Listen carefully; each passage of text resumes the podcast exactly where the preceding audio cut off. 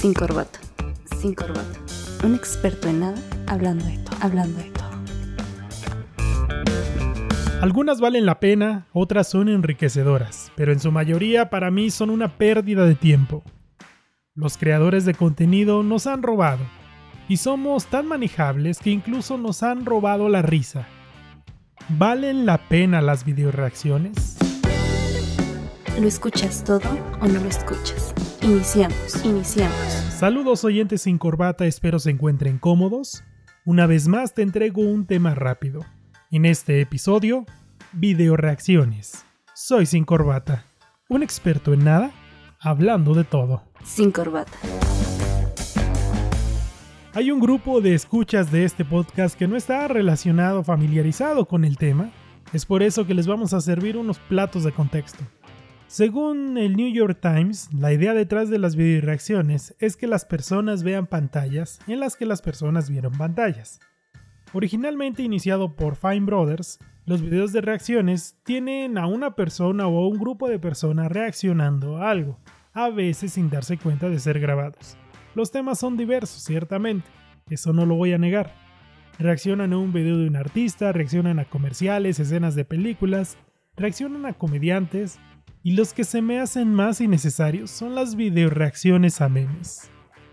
Generalmente, las videoreacciones se acompañan de un título que llame la atención, el que parezca que es la primera vez que se publica o que nos podría dejar algo completamente nuevo, algo que nunca hayamos visto. Los creadores de este tipo de videos están tan embriagados por el individualismo que intentaron incluso apropiarse del concepto. Qué difícil es ser creador de este tipo de contenido, ¿verdad? Unos minutos delante de la cámara y ¡boom! Miles de visitas. Qué gratificante es saber que hay personas que desde sus posibilidades están utilizando este concepto para ofrecer contenido de calidad. Aquellos que nota a nota analizan canciones, Dan su opinión especializada sobre autos, arquitectura, medicina, contenido digital y otros temas similares. Mi pregunta es, tú lucras con un video que no te pertenece, pero nosotros no podemos hacer algo similar? Sin corbata. Para mí, las videoreacciones representan una carencia de creatividad. Los que han masificado este tipo de contenido lo único que hacen es tomar el contenido por el cual otra persona dedicó enormes horas de trabajo estos videos van cargados de un cúmulo de publicidad y en su mayoría no aportan nada. Qué afortunados somos de poder ver a aquellos creadores de este tipo de videos en los que de verdad se analiza la situación que se representa. No es la primera vez que digo que la tecnología nos ha robado. Además del contacto físico y las emociones, las videoreacciones nos han robado la risa. ¿Cuál es la gracia de ver a una persona leer memes y expresar su emoción? Yo me pregunto, ¿Dónde está ese sentido de exigencia hacia los creadores? No entiendo la popularidad de la persona que, en el plano más cerrado posible, lee un meme y se ríe de forma exagerada, al punto de llegar a hostigar con la falsa reacción. Ya mencioné que las videoreacciones que se me hacen más estúpidas son las de memes, pero hay unas peores. Desde mi limitado conocimiento señalo que estas son las reacciones a videos de videoreacciones. ¿Es neta que eso nos divierte? Tenemos a personas viendo pantallas en las que aparecen personas viendo pantallas y ahí estamos, esperando un gesto o algún comentario banal. Sin corbata. Hace unos años se decía que la televisión era una caja tonta. No nos dimos cuenta, pero con el contenido que consumimos en las redes le hicimos la competencia. ¿Y qué creen? Conseguimos que le ganara.